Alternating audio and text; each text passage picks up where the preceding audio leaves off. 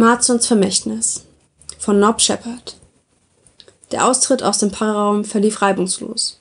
Das durch den samtig schwarzen Hintergrund des Realweltraums noch verstärkte strahlende Blau der sich auf dem Monitor abzeichnenden Perle war nur durch wenige Wolkenformationen unterbrochen.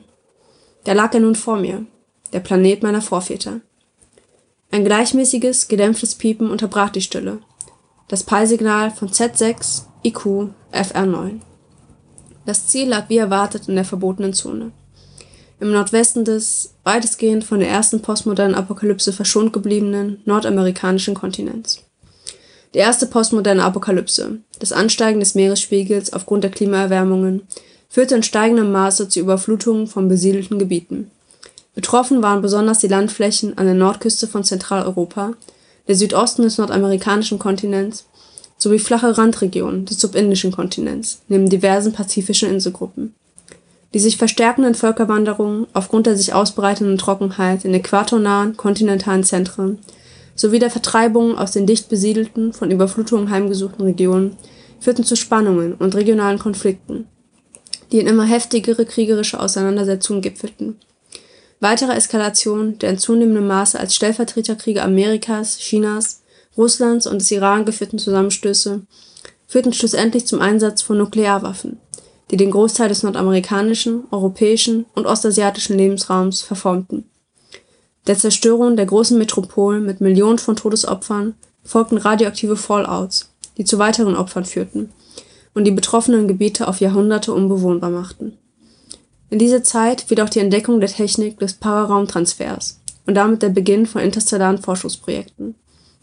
Von den Space Centers und Kosmodromen der USA, Russlands, Chinas und der Europäischen Union starteten in rascher Folge Pararaumschiffe ein Rennen zur Erkundung und Besiedlung von bewohnbaren Welten was schließlich in der Aufnahme der Menschheit in den galaktischen Bund gipfelte.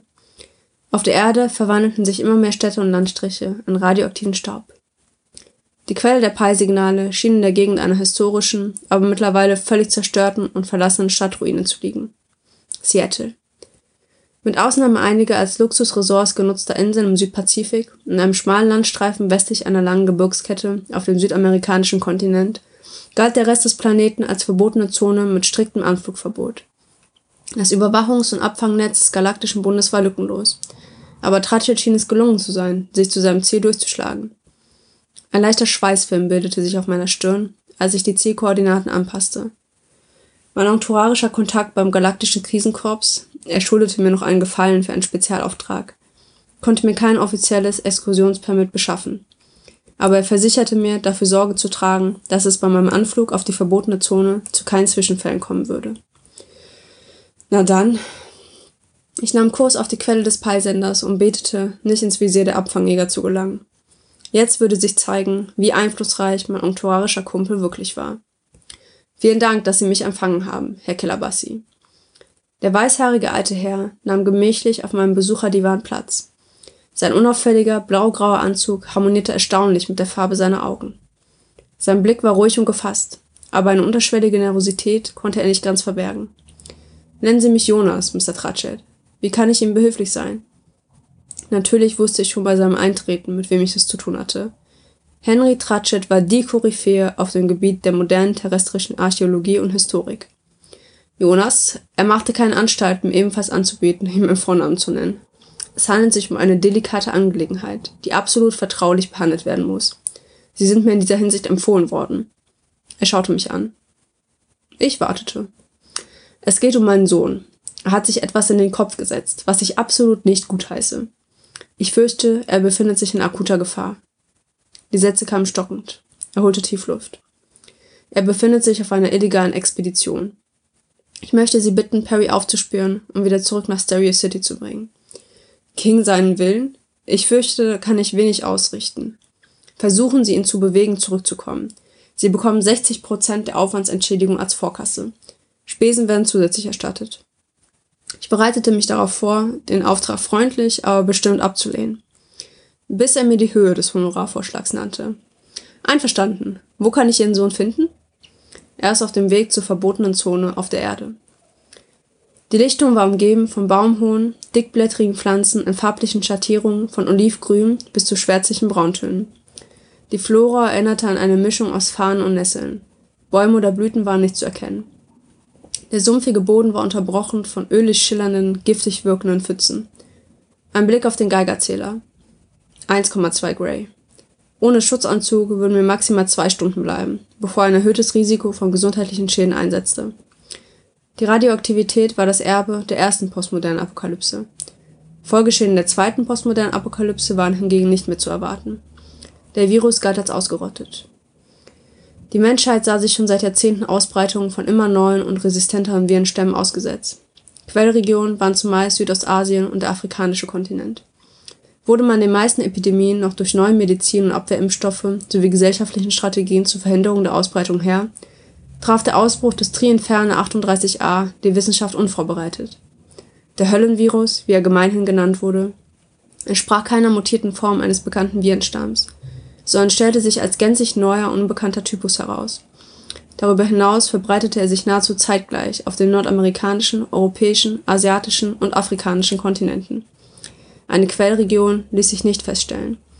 Es erhärtete sich der Verdacht, dass es sich hier um eine künstliche Züchtung aus einem militärischen Versuchslabor handelte, deren Kontrolle absichtlich oder unabsichtlich aus dem Ruder lief. Die Amerikaner beschuldigten die Chinesen, die Chinesen die Russen und die Russen die Amerikaner. Aufgeklärt wurde der Fall nie. Die Wirkung der infolge des Koninferne 38 grassierenden Hirnhautentzündung war verheerend. Eine Todesrate von über 90 Prozent raffte in Kürze große Teile der Bevölkerung hin.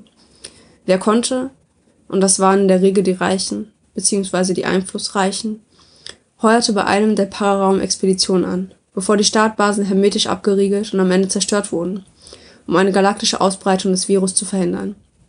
Die Verbliebenen starben weitestgehend aus und die betroffenen Gebiete wurden zu verbotenen Zonen erklärt.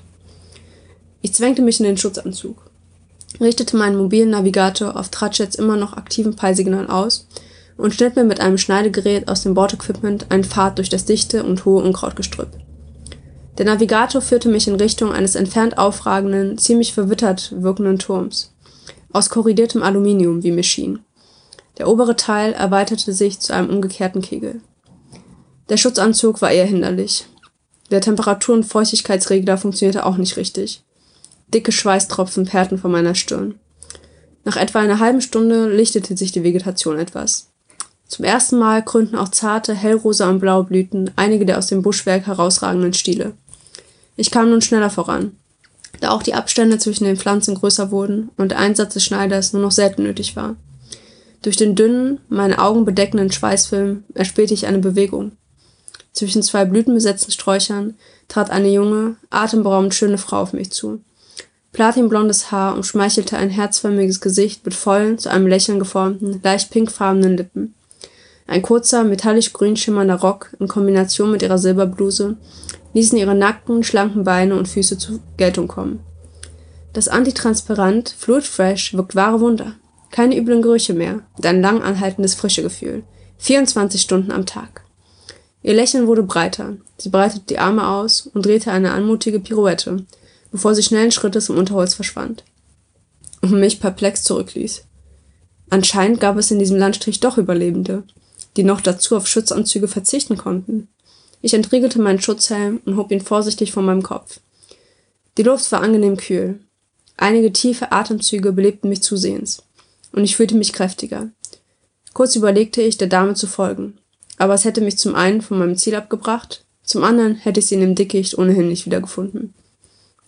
Den Helm unter dem Arm schritt ich zügigen Schrittes weiter in Richtung der Aluminiumkonstruktion. Der Boden wies mittlerweile einen angenehmen, dichten Grasbewuchs auf.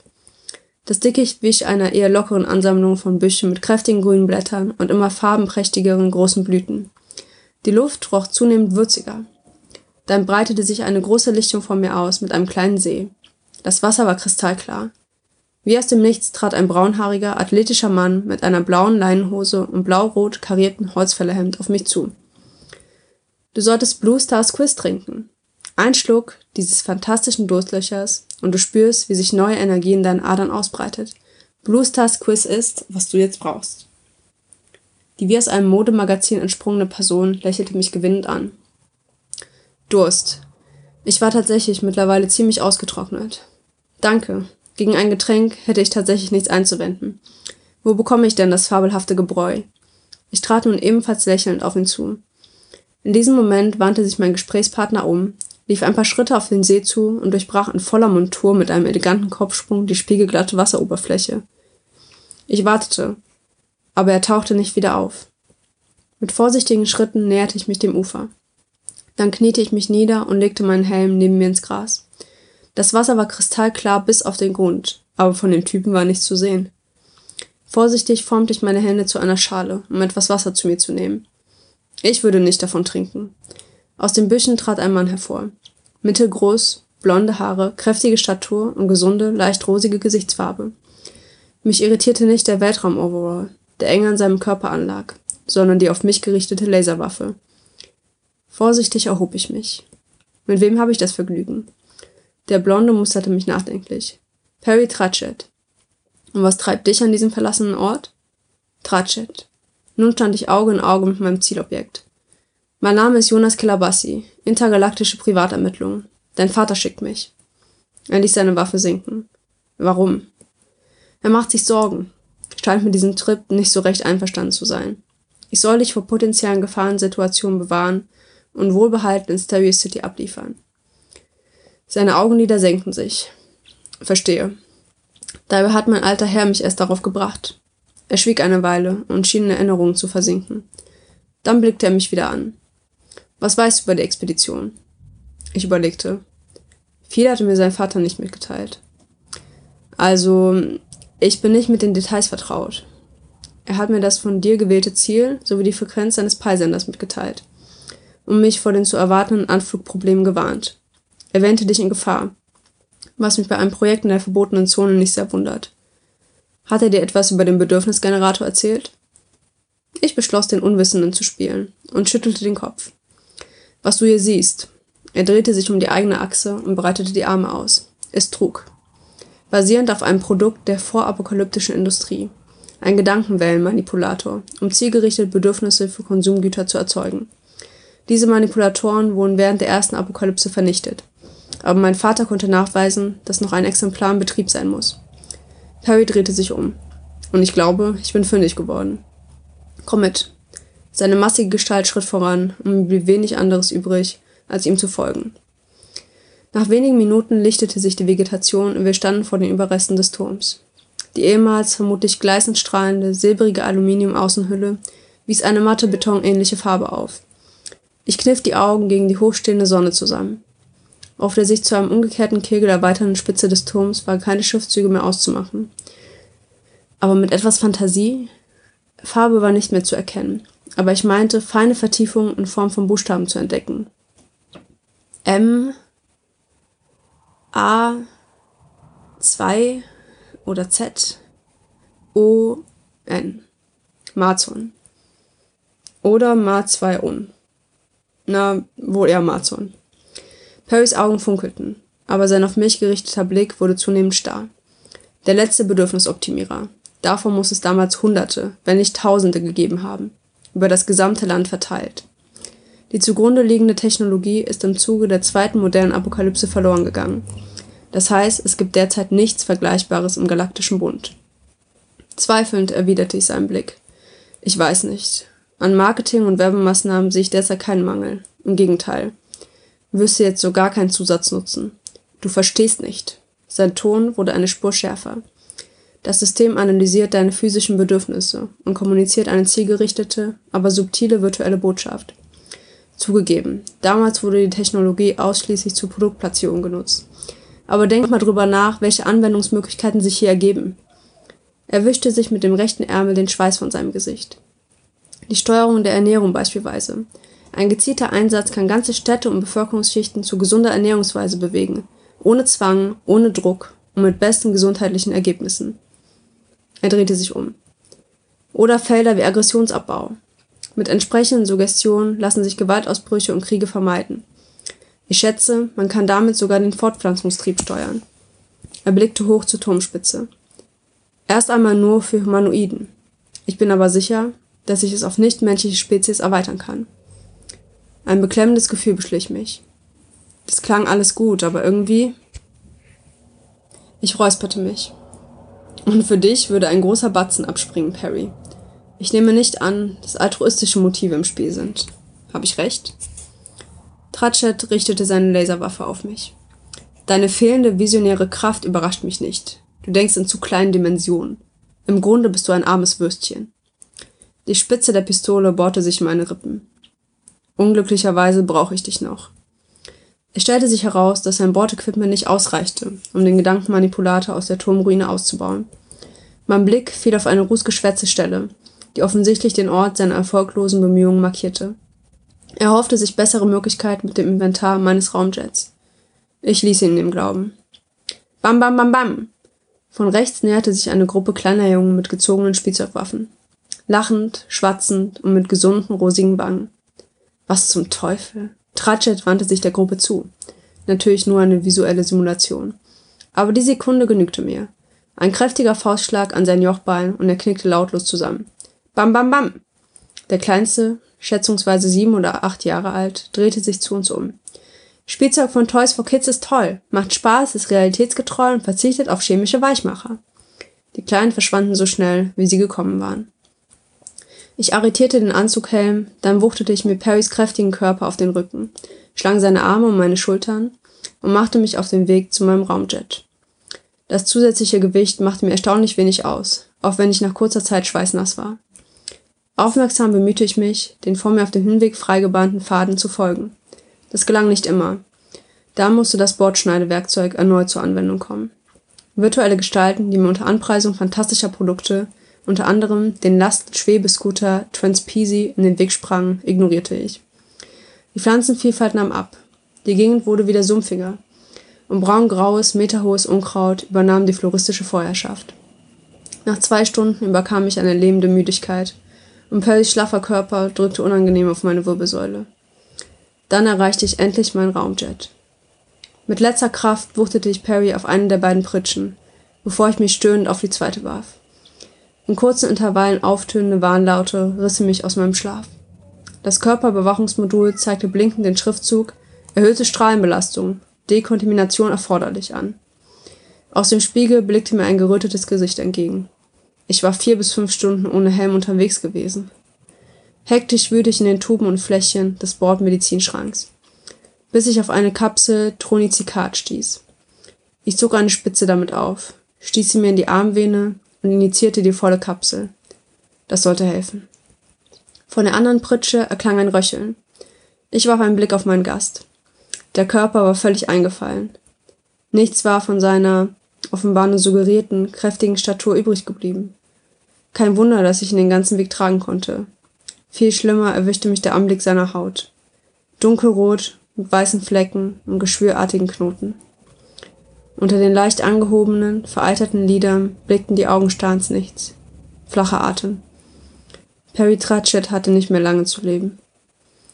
Die Zielkoordinaten von Stereo City blinkten hellorange. Die obligatorischen Systemprüfungen zeigten grünes Licht. Ich bereitete den Pararaumsprung vor. Ein letzter Blick auf die schimmernde Erdkugel, bevor ich mir einen Schluck des kardonesischen Whisky gönnte. Ein Fläschchen davon hatte ich immer an Bord. Perry würde hoffentlich noch ein paar schöne Tage an Marzons Turm verbringen. Der Entschluss war mir nicht schwer gefallen. Selbst wenn er den Pararaumsprung überlebt hätte, was ich bezweifelte. Die Ärzte hätten nichts mehr für ihn tun können. Ich hatte beschlossen, ihn nicht in diesem Zustand seinen Vater zu präsentieren. Im schlimmsten Fall entgingen mir die restlichen 40 Prozent des Honorars, aber vielleicht hatte der alte Tratschett ja auch ein Einsehen. Stattdessen entschied ich mich, Perry in einer weiteren Kraftaktion zurück zum Turm zu tragen. Am See wirkte er wieder deutlich gesünder, auch wenn das alles nur Chimäre war. Kurz hatte ich mit dem Gedanken gespielt, den Gedankenwellensender zu zerstören. Aber die Entscheidung sollten andere treffen. Die gezielte Steuerung der menschlichen Bedürfnisse hatte die damalige Bevölkerung jedenfalls nicht davon abgehalten, sich selbst zu vernichten. Und vermutlich hätte dieses Wunderprodukt auch den Genuss von kardonesischem Whisky der Vergangenheit angehören lassen, nebst anderer alkoholischer Köstlichkeiten. Ich leerte mein Glas und aktivierte den Raumsprung. Sie hörten Marzons Vermächtnis von Nob Shepard, gesprochen von Tegesi Brehane.